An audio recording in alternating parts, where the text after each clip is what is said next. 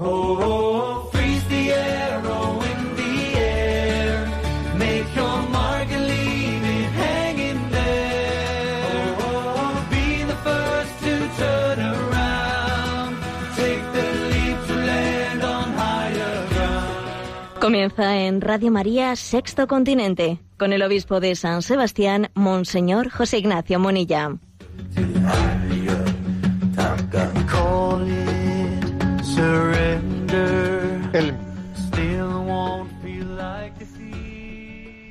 Un saludo a todos los oyentes de Radio María. Un día más, con la gracia del Señor, nos disponemos a realizar este programa llamado Sexto Continente, que lunes y viernes de 8 a 9 de la mañana hacemos aquí en directo. Me voy a permitir comenzar hoy que la primera palabra sea una palabra dirigida al Señor pidiendo misericordia en este día en el que se, cumple un año del atentado terrorista en Barcelona y en Cambrils. Dale, Señor, el descanso eterno, y brille para ellos la luz perpetua, sus almas y las almas de los fieles difuntos, por la misericordia de Dios, descansen en paz. A Santa María, a la que tantas veces le decimos en nuestra vida, ruega por nosotros ahora y en la hora de nuestra muerte. Le pedimos especialmente que ejerza de abogada, de valedera, en este momento, en el momento en el que también las almas, después de la muerte, puedan necesitar purificación, ¿eh? purificación para entrar a ver el rostro de Dios. Que, que la Virgen María sea también madre consoladora, madre llena de consolación para todas las familias de los difuntos. Y vamos a rezar una Ave María. Dios te salve María, llena eres de gracia, el Señor es contigo, bendita tú eres entre todas las mujeres, y bendito es el fruto de tu vientre Jesús. Santa María, Madre de Dios, ruega por nosotros pecadores, ahora y en la hora de nuestra muerte. Amén. Bien, pues sí, ciertamente un año desde que sucedieron aquellos terribles sucesos en Barcelona, y es también un momento pues para hacer una, mínima, una breve reflexión entre tantas otras que se, que se harán en estos días. La primera, la primera reflexión es que uno de los aspectos más terribles de esos atentados terroristas yihadistas es el mezclar, el mezclar el terrorismo con el sentido religioso de la vida, que es una mezcla, es una pretensión de justificación que todavía hace, si cabe, más, más deleznable, que hace más repugnante todavía el terrorismo. Es terrible, ¿no? Que se intente todavía, ¿no? Implicar, implicar el sentido religioso de la vida en el terrorismo.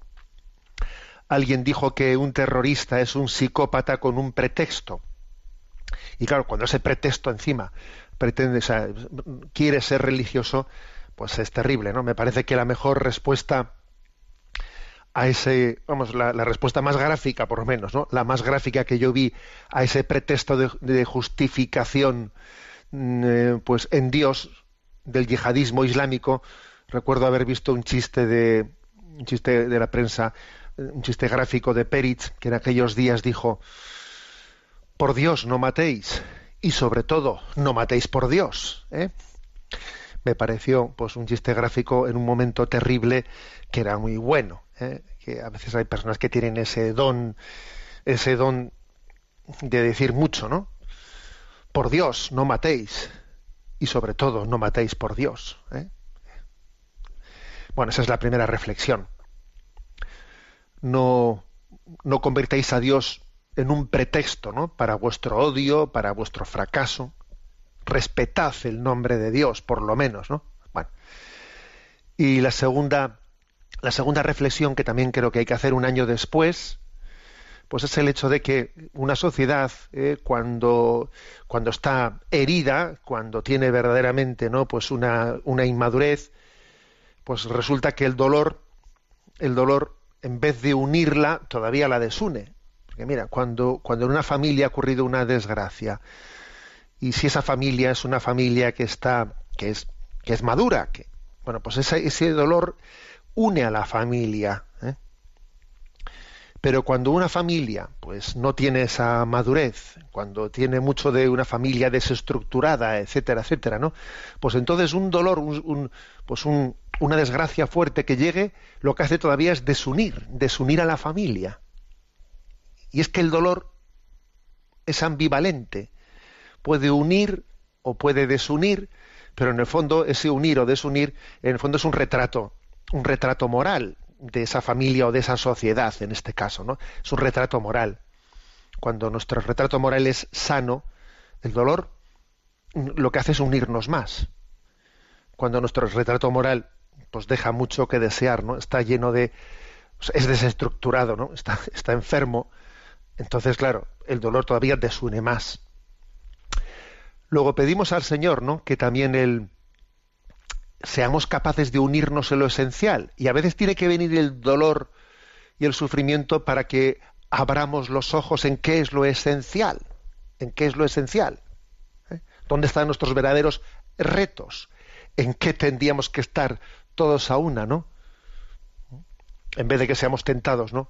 Tentados en, en, otros e, en, falsas idolatrías ¿eh? en falsas idolatrías que están distrayendo nuestro corazón no solamente de Dios sino, también de cuáles son los verdaderos retos de la sociedad bueno pues hemos comenzado orando y a Santa María le pedimos eh, que, el día de hoy transcurra eh, transcurra en paz y que sea un día de sanación un año después de esos atentados ...Sesto eh, Sexto Continente es un programa que tiene también una interacción con las redes sociales, con los que son usuarios de las redes sociales, a través de la cuenta de Instagram y de Twitter, con la cuenta arroba obispo munilla, eh, a través de Facebook, con el muro que lleva mi nombre personal de José Ignacio Munilla. Decir también que hay una página multimedia en ticonfio.org... en la que están enlazados pues todos los recursos que se han ido generando y a la que fácilmente encontréis también pues el acceso a programas anteriores en el canal de iVox, ¿eh? llamado Sexto Continente, y también tenéis el, podcast de Radio María. ¿eh? Bueno, llevamos ya bastantes programas, programas veraniegos, en los que estamos presentando las cartas del diablo a su sobrino. Un libro muy curioso que está escrito en el año 1941 por C.S. Lewis, en el que, bueno, hay mucha lección, aparte del sentido del humor, ¿eh? hay muchos, eh, pues muchas lecciones porque uno puede aprender mucho de esa psicología de la tentación. Bueno, pues por cierto, ¿eh? como he dicho antes, en los programas anteriores eh, tenéis tanto en el podcast de Radio María como en, el canal Sexto Continente de iVox, pues allí vais a encontrarlas en los comentarios anteriores. Hoy vamos a, hoy vamos a intentar hacer tres cartas más. 23, 24, perdón, 22, 23 y 24. Vamos a ver la carta número 22. Es una carta que se centra en la descripción del el perfil de una mujer fuerte cristiana a la que el demonio le tiene pavor, ¿no? También es una carta que habla sobre el sentido del placer y también es una carta que habla sobre eh, el ambiente divino eh, y el ambiente infernal. Habla sobre la diferencia entre la música y el ruido. Bueno, bien, trata distintos aspectos. Eh, en primer lugar, el, tío Diablo escribe a su sobrino Diablo, como siempre, Escurtopo, le escribe a Urugario, dándole, a ver, dándole pautas para enseñar a tentar a la gente, ¿no? Y le escribe alarmado porque su cliente, entre comillas, ese que le está tentando, ha comenzado a salir con una chica, una chica que, es una chica cristiana y que, claro, le va a alejar de la tentación y le va a acercar a Dios. Se le han encendido las luces rojas ¿eh? al diablo. El tentador describe a esta chica como muy peligrosa, muy peligrosa, porque aunque aparentemente sea poca, poca cosa, poquita cosa, que aunque parezca una mosquita muerta, es de esas que aunque en un primer momento se desmaya a la vista de la sangre, finalmente es capaz de morir con una sonrisa. O sea, ojito con ella, ojito. Y además son llamativos los insultos que el demonio reserva para esta chica cristiana. La pone a parir. ¿eh? Dice, es una señorita vil, escurridiza, boba, recatada, lacónica, ratonil, acuosa, insignificante, virginal, prosaica, asquerosa, insípida, timorata. ¿eh? Y este odio del demonio hacia esta chica nace porque es el tipo de mujer capaz, dice, ¿no?, de encontrar divertido al demonio.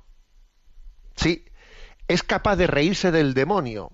Y eso, eso no lo aguanta. ¿eh? Tiene un ingenio satírico esta mujer.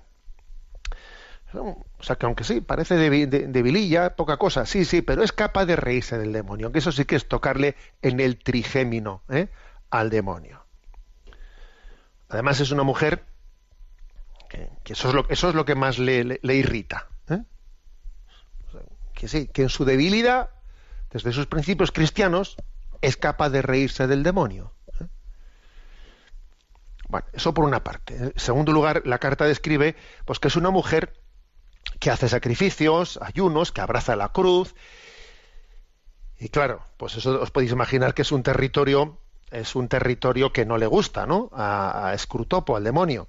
Entonces, la lectura que hace el demonio de esto es que, bueno, sí, sí, muy penitente, muy sacrificada, ya, ya. Eh, el demonio no cree en eso.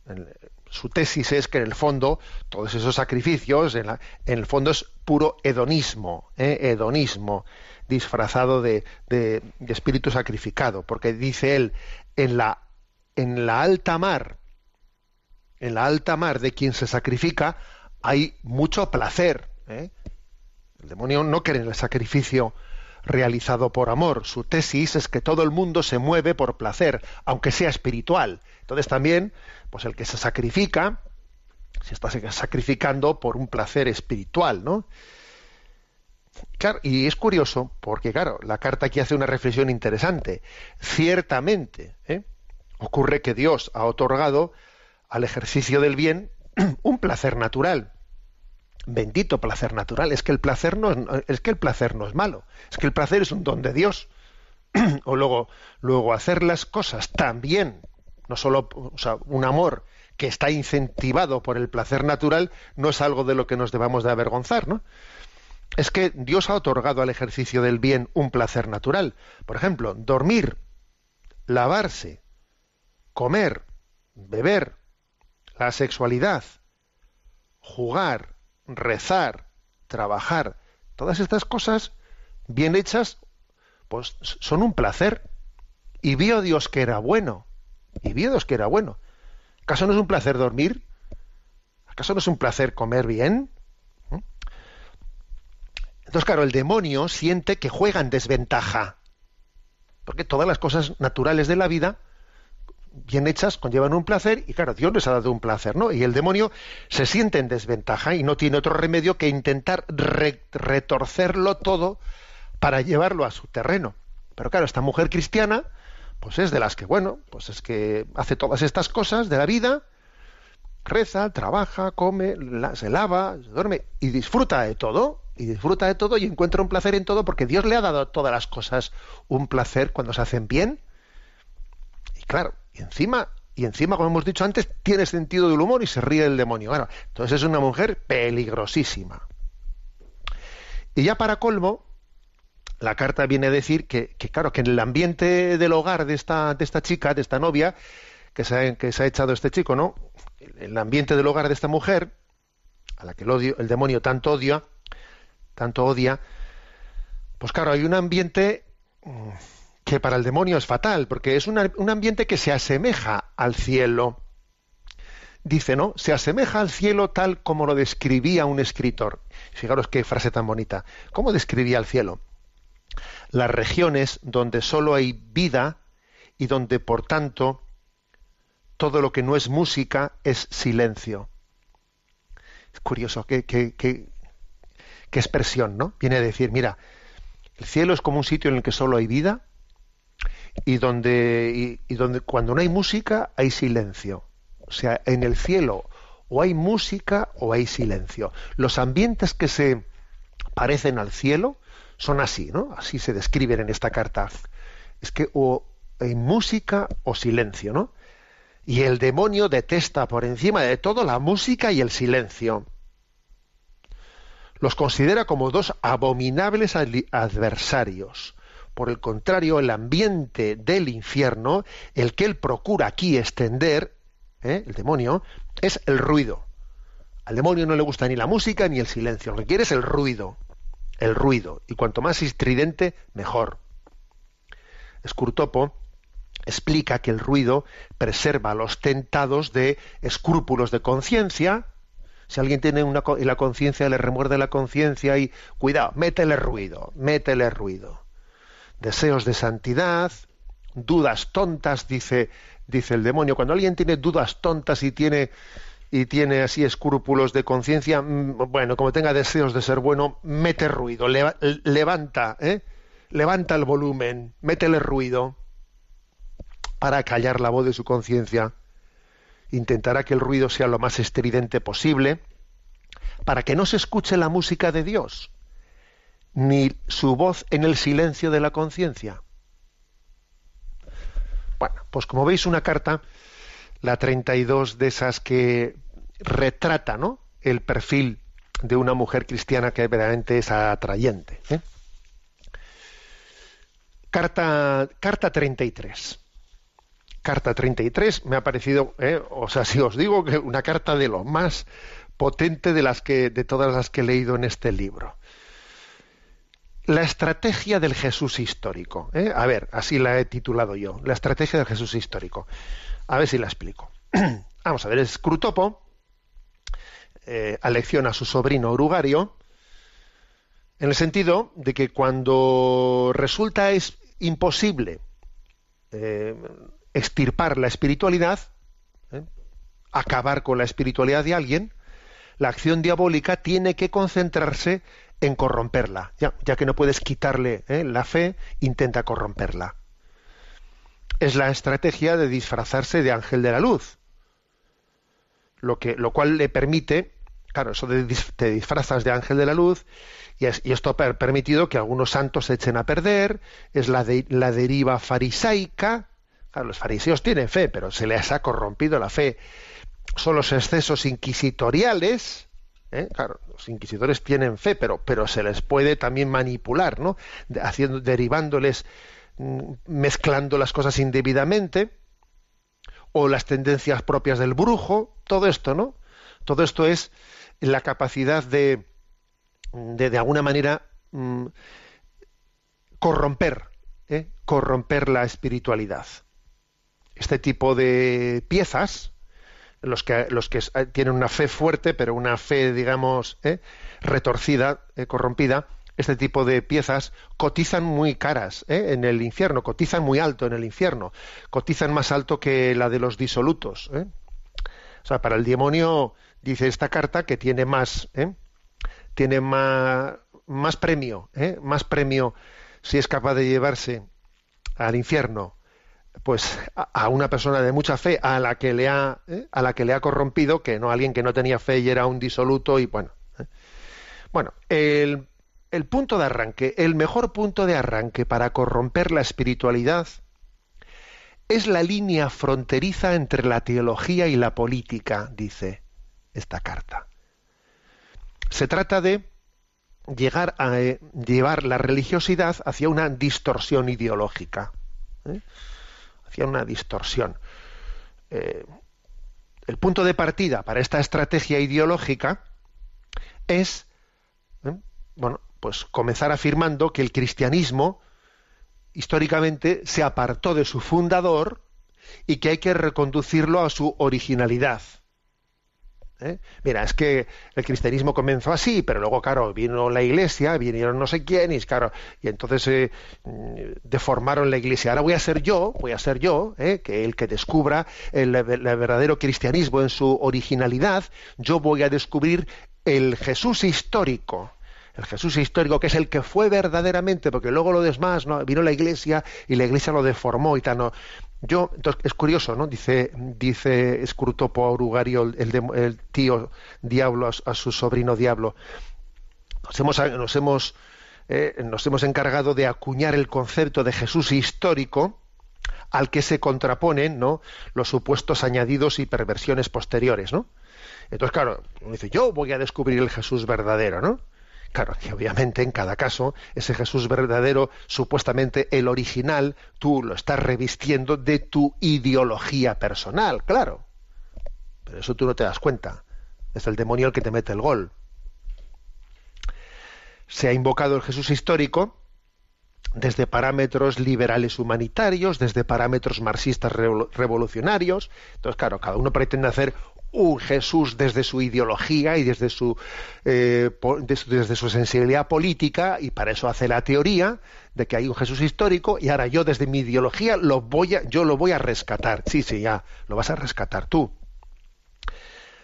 La ventaja de este recurso del tentador es que se orienta la devoción de los hombres hacia algo que no existe, claro, porque todos esos Jesuses históricos son ahistóricos son hijos de la ideología desde la que han nacido, claro. Cada Jesús histórico nace de suprimir o de añadir algún aspecto revelado hasta el punto de reducirse a una construcción ideológica del que está ahí buscando el Jesús histórico.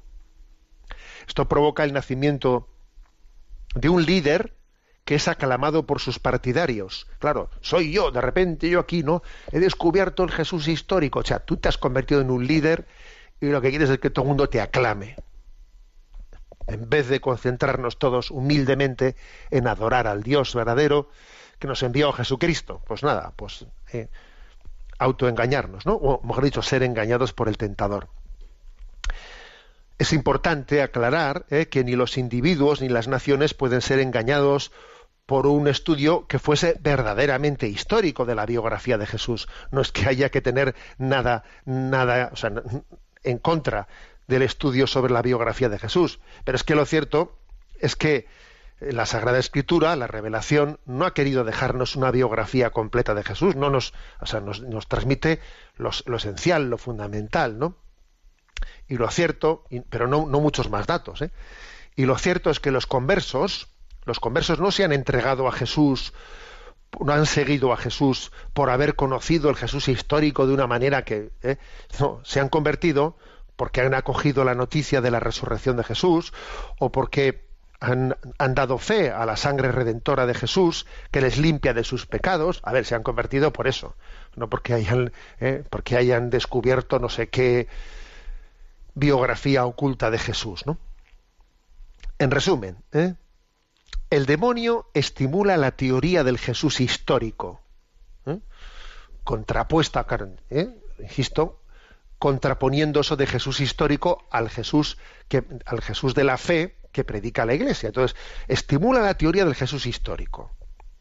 Esto lo hemos visto mucho también últimamente, ¿no? Con todas estas novelas, novelas de, eh, supuestas eh, accesos no al Jesús eh, que, la, que, la, Iglesia tenía secuestrado y cosas por el estilo, ¿no? Bueno, todo ese género de novela. Estimula la teoría del Jesús histórico para terminar imponiendo una ideología de corte político. Obviamente el demonio no quiere que el cristianismo influya en la política, sino lo que quiere es que los hombres consideren el cristianismo como un mero medio para su promoción, o incluso como un mero medio para promover la justicia social. Ojo, ¿eh? la justicia social es, es la consecuencia de que el reino de Dios haya llegado a nosotros, pero lo que el demonio quiere es convertir, ¿eh? convertir el cristianismo, convertir el evangelio, convertir a Jesucristo en un mero medio, en un mero, no en un fin, sino en un mero medio para una supuesta justicia social.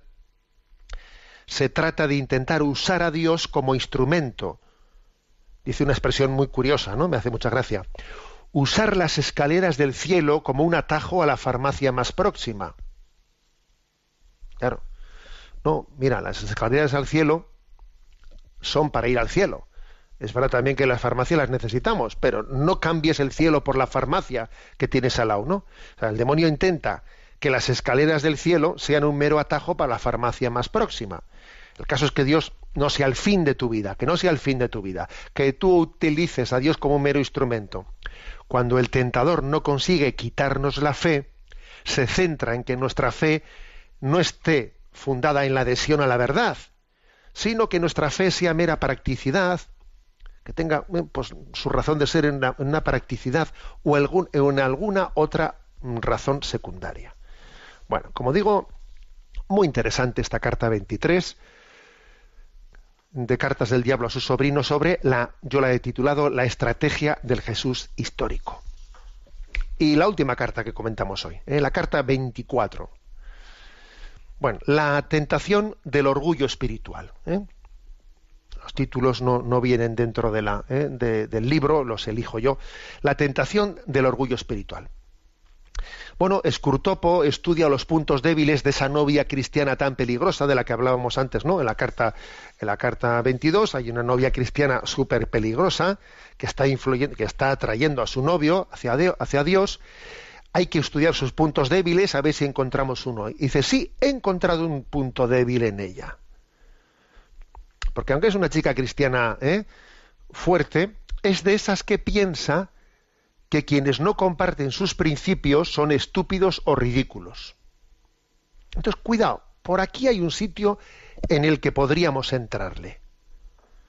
Ahora bien, ¿eh? teniendo en cuenta que tanto los novios y los, y los principiantes suele tender a ser exagerados, el tentador, el demonio, intentará servirse de ese defecto de la chica pues para, para hacerle daño al novio. ¿eh? es el hecho de que ella sea ¿eh? una chica tan eh, sí, convencida que llega a pensar de que los que no tienen sus principios son estúpidos o ridículos. El novio está tan embelesado con la chica que bueno, que está encontrando, ¿no? Pues, un, eh, pues una, satisfacción, una calidad de vida que antes nunca había imaginado. Y lo ve todo desde los ojos de la, de la chica, ¿no? Pues bien, el tentador podría, esta es la estrategia, intentará que imite ese defecto de la chica, ese, ese ver a los demás un poco por encima del hombro. El demonio va a intentar que el novio imite el defecto de su amada y lo exagere hasta convertirlo en orgullo espiritual. Y para ello las condiciones son favorables. ¿eh? Pues el círculo en el que se mueve eh, novio, ahora que ya se ha acercado al cristianismo, ha, pues ha traído, o sea, eh, ayudado por su novia, el círculo en el que se mueve, pues es mucho más culto, es más elevado que el anterior, se va, se va sintiendo en casa, en ese ambiente cristiano, hasta llegar a sentir que encaja perfectamente, acaso porque yo seré digno de este nuevo círculo que he descubierto, ¿no? Yo seré digno de ello, ¿no? Lo cierto es que no imagina cuántas cosas le están aguantando los miembros de ese círculo cristiano por motivo de que le consideran pues, un converso al que hay que cuidar, ¿no? Pero él ya se va sintiendo digno, se va sintiendo, ¿no? Y la tentación avanzará haciéndole sentir que está encontrando el nivel que le corresponde, ¿no? Hasta el punto de que eh, empezará a sufrir y a pasarlo mal cuando tenga que convivir con los ambientes anteriores, que esos ambientes, esas personas que conocía que no eran ambientes cristianos, y ahora cuando se junte con ellas eh, le, le, fastidiará, le mortificará, porque yo ya pertenezco a un ambiente superior, ¿no? El tentador le hará creer que eso que le pasa, ese contraste entre el ambiente de los creyentes y no creyentes, claro, eso es porque le ha descubierto la fe, y oh, sin permitirle ver, sin permitirle percatarse de que el problema es que del orgullo que se le está generando, del orgullo que se le está generando. ¿eh? El tentador intenta confundir sentimientos, sembrando en su corazón una autofelicitación por pertenecer a un círculo cuasi secreto, de un poco de elegidos, ¿no? haciéndole adoptar un aire de diversión ante las cosas que dicen los no creyentes, el caso es conseguir que se sienta como un iniciado en una religión mistérica. Y mira tú por dónde, que el tentador ya ha encontrado por dónde entrarle, ¿no? Eh, a través de esa novia que era tan cristiana, pero que también tenía, ¿no? tenía, digamos, una fisura, alguna fisura en las murallas, que era la fisura, pues, del orgullo, del orgullo, porque la clave está ¿no? en que vivamos la fe, el don de Dios en la plena humildad. ¿no? Bueno, hasta aquí esta carta 24. Bueno, hemos hecho la explicación de, de estas cartas 22, 23 y 24. Continuaremos si Dios quiere. Vamos a tener ahora nuestro primer descanso musical. Es por ti. Escuchamos esta canción.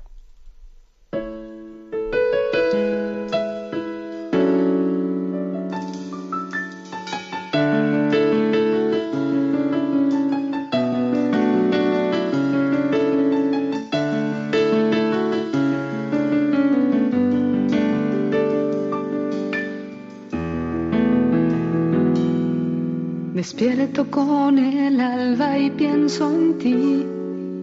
Intento recordar lo que ayer te prometí. Después de que te fallé otra vez.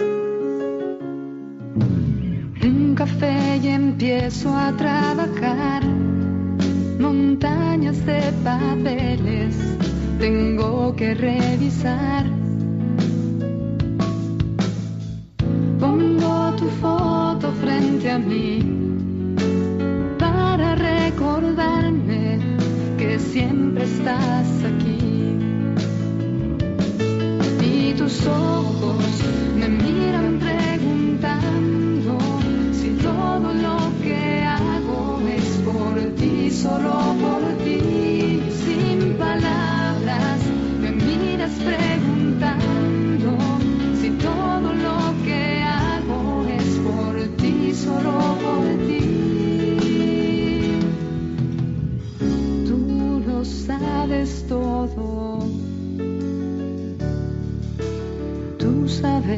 esqueci.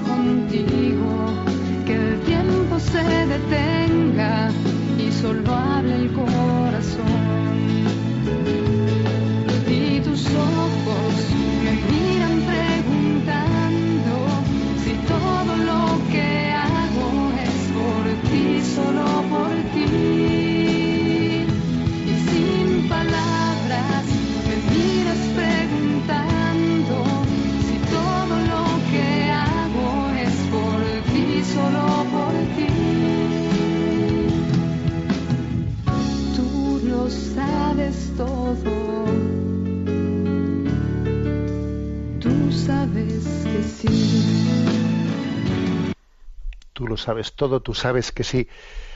Tenemos nuestro rincón del DOCAT. Nos toca el punto 72. ¿Cuándo la persona es especialmente amenazada? Y responde, especialmente al comienzo y al final de la vida, el hombre apenas puede defender por sí mismo su derecho a la vida, su dignidad humana y su integridad personal en, esos momentos necesita a los demás, quienes han de reconocerle la dignidad inviolable y el carácter sagrado de su vida. Los demás deben amar su vida y aceptarla, además de ayudarla, cuidarla, protegerla, alimentarla y acompañarla. Se puede decir que desaparece la solidaridad cuando los necesitados son vistos únicamente como una carga, los cristianos debemos alzar la voz por todos aquellos que no la tienen. Toda vida, incluso si está enferma o limitada, tiene una dignidad irrenunciable y no debe ser vista como inferior o carente de valor. Bueno, como veis, el punto 72, o que hasta qué punto no pone el dedo en, la herida de esta sociedad, en la que estamos viendo que ahora mismo la sociedad plantea como signo de progreso como signo de progreso, un modelo, un modelo en el que el hombre tiene derecho ¿eh? al aborto y tiene derecho ¿eh? a la eutanasia, ¿no? Es como la pinza de la desesperanza. Es curioso, cuando se pierde, cuando se pierde la conciencia de la dignidad humana, también es porque se ha perdido cuál es la conciencia del punto de partida y del punto de llegada. Y entonces cuando no sé ni de dónde vengo ni a dónde voy, entonces es aborto eutanasia. La pinza de la desesperanza. Bueno, la pinza de la desesperanza, que además también ah, eh, eh, termina resultando pues un retrato de una sociedad verdaderamente cruel, que es, que es la sociedad, mm, vamos, la ley del más fuerte, la ley de la selva. La ley de la selva, como cuando a veces no, pues eso se ve que en el reino animal, en el reino animal, pues ocurre a veces, ¿no? Pues una coneja tiene, tiene una camada y acaba con algunas, con algunas crías. Bueno, pero eso en el reino animal puede tener un sentido, pero es que en el, en el reino, entre nosotros, es posible, es posible que, mm, que podamos llegar a experimentar que el recién nacido o que el concebido y todavía no nacido es un estorbo para nosotros lo puedo experimentar como una carga, como un estorbo.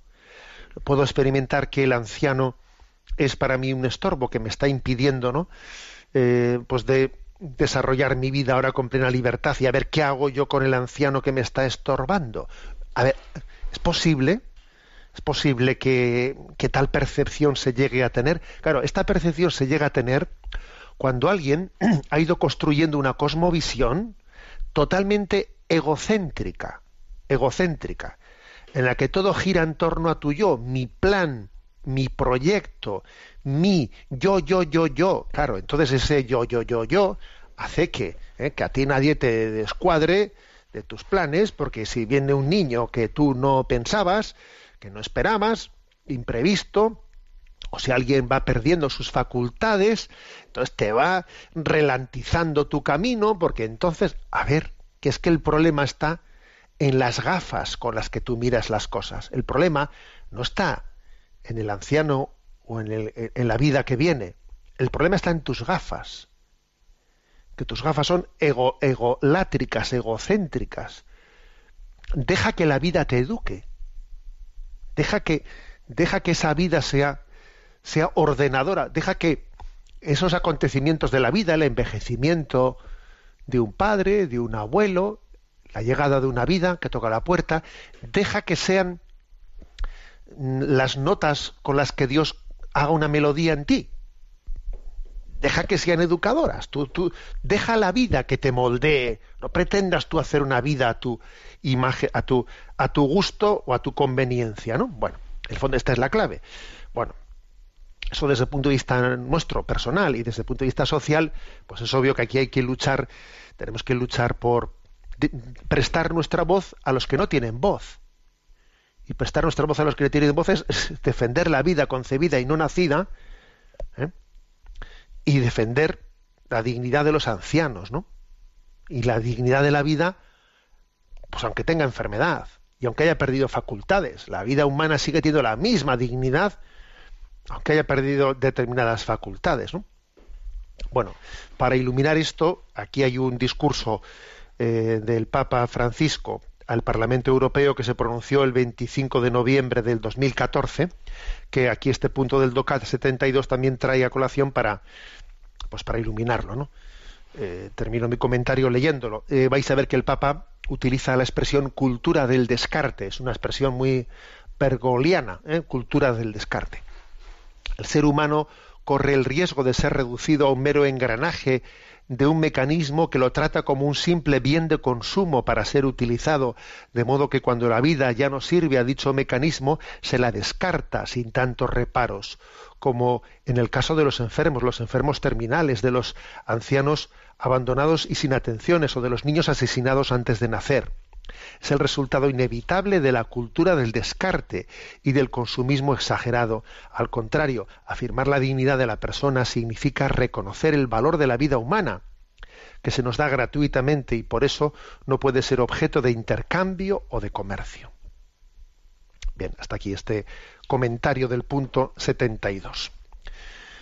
Bueno, voy a, y voy a reservar la parte final del programa de hoy hacer, eh, bueno, ya daremos en otra ocasión mm, en más tiempo a, a, las preguntas de los oyentes. Disculpad los que tenéis ahí pendiente alguna pregunta pendiente de respuesta.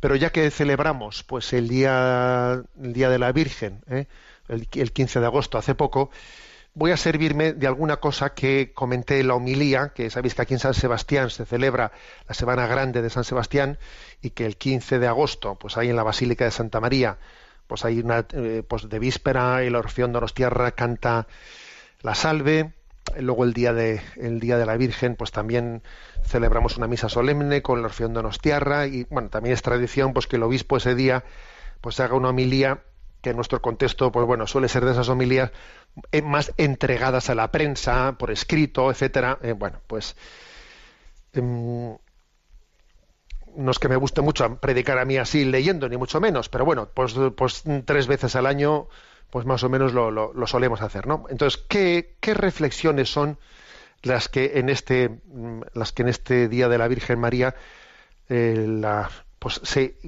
vamos, hice, ¿no? O pude hacer en esa homilía. El que quiera buscarlo lo va a encontrar fácilmente en la página web en ticonfío.org. A ver, hablé de cuatro contradicciones. ¿eh? cuatro contradicciones en nuestra cultura. Eso el hecho de que en nuestra cultura existen al mismo tiempo, pues digamos, valores y antivalores. ¿eh? Eh, progresamos y retrocedemos, evolucionamos e involucionamos, ¿no? Y existen grandes contradicciones. Y comencé mentando pues, una frase de la encíclica Lumen Fidei, en la que dice el Papa que cuando perdemos la orientación fundamental que da unidad a la existencia, nos solemos disgregar en multitud de deseos. Te disgregas, te dispersas, te dispersas cuando has perdido el norte de la vida, te dispersas en multitud de deseos y entonces das una de cal y una de arena, entonces te contradices, buscas valores pero no, no, no das con ellos, Entonces, bueno, yo digo, me voy a, voy a poner cuatro ejemplos gráficos, cuatro, cuatro contradicciones de nuestra cultura. La primera, la leo en la teoría, hemos crecido en la conciencia del mundo como una aldea global, como una gran familia en la que todos compartimos un destino común. La concepción individualista de la existencia pues es considerada como anticuada y superada. Esto es en teoría. Pero la realidad está muy alejada de este valor teórico. Lo cierto es que nuestra cultura nos va aislando que nuestras familias son frágiles, que se desintegran con facilidad. La tecnología nos lleva a vivir aislados en una burbuja, cada uno en su pantallita. Las amistades fuertes parece ser un recuerdo de un pasado más que una realidad del presente. Cada vez hay menos amistades fuertes y la gente tiene amistades pues de esas que he conocido por Facebook y luego conozco otra. ¿eh? En definitiva, que aunque el sentido comunitario de la existencia triunfa en teoría, está teóricamente bien visto, la vida real camina en sentido contrario, camina hacia la soledad, cada vez estamos más solos. Entonces esta es una sociedad en la que lo teórico y lo, y lo real pueden estar, mm, vamos, en, dos, en dos eh, direcciones bien distintas. En teoría, lo de ser individualista está mal visto. Ya, ya, pero a mí no me vale la teoría. Aquí lo, que, lo que hace la vida, lo que determina la vida es lo que acontece en el día a día. Entonces, primer aspecto. Segunda, segunda contradicción de nuestra cultura. En teoría, hemos crecido en la conciencia del valor de la libertad como expresión de la dignidad humana. Decimos que la democracia se presenta como la forma de configuración irrenunciable de la sociedad fundada en la libertad humana. ¿eh? Pues eso, ¿eh? somos una sociedad plural, eh, tenemos que tener libertad, sí, sí. Y sin embargo, constatamos las graves consecuencias de una comprensión reduccionista del concepto de libertad, que olvida que la dimensión antropológica precede a la política el concepto de libertad tiene que ser antes antropológico que, político. Si no, no hay libertad alguna, ¿no? En efecto, nuestra sociedad, nuestra cultura, ensalza la libertad como un concepto político, mientras que genera esclavos de forma verdaderamente preocupante. Libertad, libertad, sí, sí. Si estamos generando esclavos, estamos generando adictos continuamente, ¿no? El crecimiento de multitud de adicciones en nuestra sociedad es la punta del iceberg que deja patente la fragilidad y la inconsistencia del valor de la libertad entre nosotros. Todas las adicciones que se están creando, ¿no? O sea, en el fondo se está generando una sociedad que está esclavizada. Pues, si en un tiempo se hablaba del, del pan y circo de los romanos, pues nosotros tenemos el, ¿eh? pues el sexo, fútbol, internet y, cuatro cosas más que hace pues que todo el mundo esté ¿eh? esclavo o sea, no es verdad que esta sea una sociedad de la libertad. No es verdad. Es una sociedad de la esclavitud en la que se sufre por tantas esclavitudes y adicciones. En tercer lugar, tercera contradicción. La solidaridad con los desheredados de la sociedad y del planeta es otro valor en alza mientras la riqueza, tenemos esta conciencia, ¿no? Que mientras que la riqueza no esté repartida en el, en el mundo de una manera justa, no se podrá garantizar un desarrollo sostenible. Y de manera progresiva, la opinión pública se va sensibilizando hacia los colectivos más desfavorecidos y frágiles. O sea, en teoría, la sociedad va avanzando ¿eh? hacia una, pues hacia una concepción más solidaria, pero sin embargo queda patente que esta sensibilidad social se está circunscribiendo con frecuencia hacia determinados focos de atención mediática, ignorando otros, otros dramas humanos que son ocultados. Son ocultados acaso por no ser considerados políticamente correctos. Por ejemplo, lo que acabamos de comentar pues en el comentario que hemos hecho antes del DOCAT, el descarte de los niños concebidos y no nacidos. Que es, que es algo terrible, ¿no? O sea, que estamos en un en una, en una sociedad que promueve, ¿no? Promueve pues la sensibilidad a, la acogida de esos niños, de esos niños que llegan a las orillas de Europa sin padre ni madre, ¿no? O sea, sin ser acompañados por nadie y entendemos, ¿no? Bendito sea Dios que entendemos por Dios estos niños, ¿no? Que vienen desprotegidos, ¿quién les acoge, ¿no? ¿Quién les acoge? pero no tenemos sensibilidad para, eh, para acabar con los niños en el seno, en el seno materno. Entonces, bueno, pero ¿cómo es posible que pongamos una vela a Dios y otra vela al diablo? ¿Cómo es posible que compaginemos, compaginemos una cosa así? sería tan absurdo como lo contrario, ¿no? Sería tan absurdo como que alguien que tenga una sensibilidad eh, provida, pues después no tenga la sensibilidad para acoger los desheredados del mundo. Pero ¿cómo se puede? Pues, pues exactamente esto, exactamente esto es lo que, lo que ocurre. ¿eh? Entonces, ojo con que la sensibilidad nazca de la luz del foco mediático. Y también, por ejemplo, pues está ocurriendo que en este momento se está desatendiendo el foco mediático, eh, está puesto en los migrantes que llegan, ¿eh? que llegan a Europa, pero está totalmente desatendido ¿eh? el, el foco mediático en los migrantes que no son más pobres y no pueden ni siquiera soñar en salir de salir de la pobreza de sus países. Entonces, ojo con ello. ¿eh? Por ejemplo, la prioridad de de, ese, de la ayuda ¿no? en los países de origen, en ese compromiso del 0,7% del desarrollo mundial, etcétera, eso también está cayendo en buena medida, está cayendo en el olvido. Eh, cuarta contradicción. Cuarta contradicción. El diálogo y la tolerancia son valorados como puntales básicos de la convivencia. Hoy en día se dice, oye, el ser dialogante, el ser tolerante, ¿no? Porque nadie se puede considerar en posesión absoluta de la verdad, en teoría nuestra cultura ha entendido que es necesaria la, apertura hacia el que piensa diferente, como una fórmula para, eh, crecer, ¿no? Entre todos nosotros, Esto es en teoría, porque luego viene la práctica, ¿sabes? La práctica nos demuestra, pues, que, estamos siendo testigos de una creciente agresividad hacia el que piensa distinto. ¿eh? Aquí se hablaba de diálogo y tolerancia, ¿eh? pues cuando se estaba en la fase del relativismo. Pero ahora que se está en la fase de la dictadura del relativismo, ¿eh? ahora ya a lo del diálogo y la tolerancia se habla bastante menos, ¿sabes? Bueno, pues basta ver, por ejemplo, pues la agresividad que hay en las redes sociales, eh, la convivencia diaria, en el contexto de un ambiente social impositivo, en el que es perseguido quien se atreve a pensar de forma matizada matizada.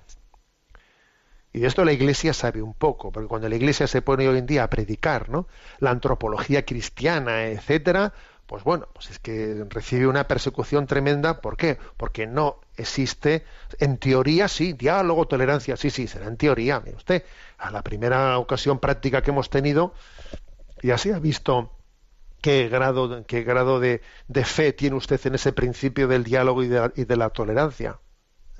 O sea, no creemos en, en la capacidad de, de, tener, mm, de, compartir y mm, con, digamos, visiones diferentes, ¿no?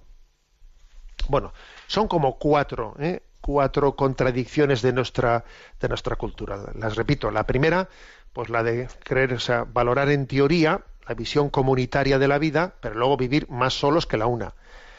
La segunda, la de hablar de libertad, libertad, libertad, sí, pero estamos todos esclavos de nuestras, ¿eh? de nuestras esclavitudes ¿eh? interiores, ¿no?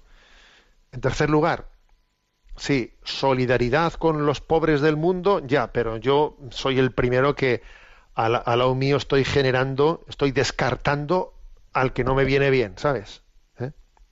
Y en cuarto lugar, diálogo y tolerancia, sí, pero con los que piensan como yo, porque como venga uno que piense distinto, vamos a por él. ¿eh? Vamos a por él porque aquí hay un pensamiento único y el que se salga de la fotografía del pensamiento único vas a ver tú. Por cierto, lo comento de, lo comento de paso, que ayer envía a redes sociales pues un, comentario al respecto sobre lo acontecido en, en Argentina. Claro, resulta que en el, en el Parlamento, en el Senado argentino, que se supone que es la Cámara representante de la voluntad, ¿eh? digo, de la soberanía popular, no se aprueba el aborto, se rechaza el aborto. La Cámara representante de la soberanía popular ha rechazado el aborto. ¿Y ahora qué ocurre? Bueno, pues que viene el presidente Macri y entonces por decreto ley ha anunciado que va a reformar el Código Penal para despenalizar el aborto.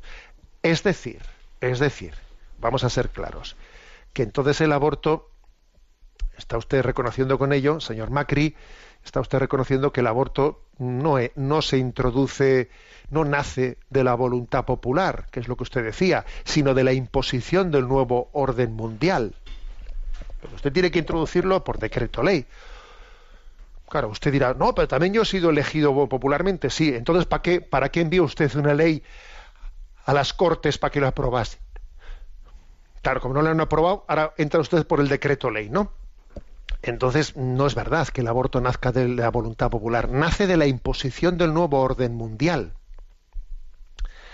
que le está diciendo a Argentina que o introduce el aborto y toda la agenda de la ideología de género, o no va a tener el préstamo, el préstamo para salir de su crisis económica.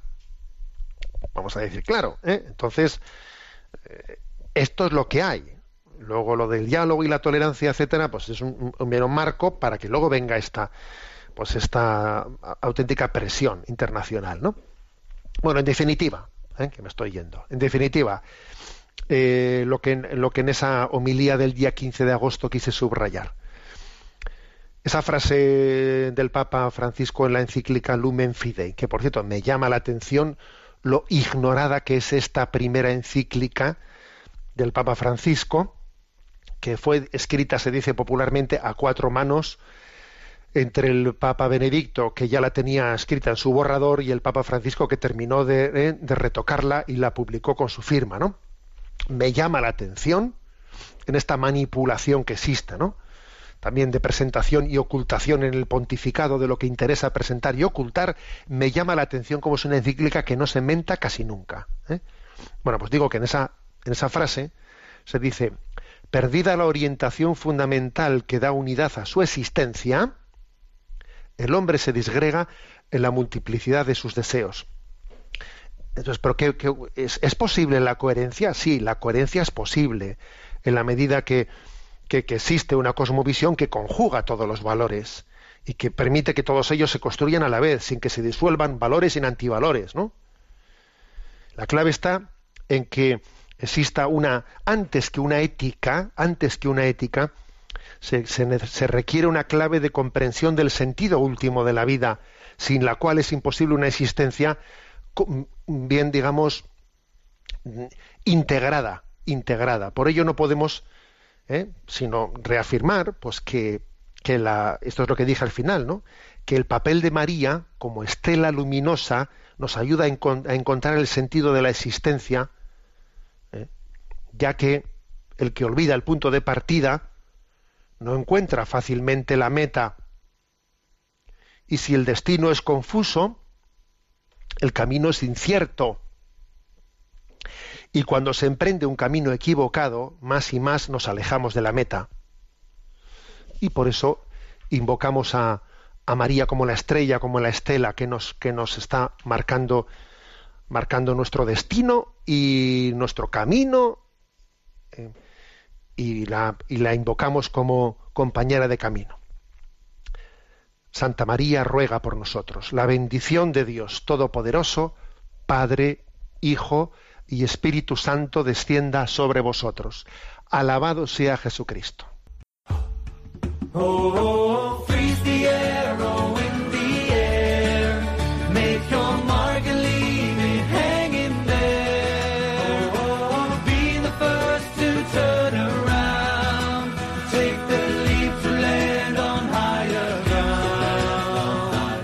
Han escuchado en Radio María Sexto Continente, dirigido por el obispo de San Sebastián, Monseñor José Ignacio Monilla.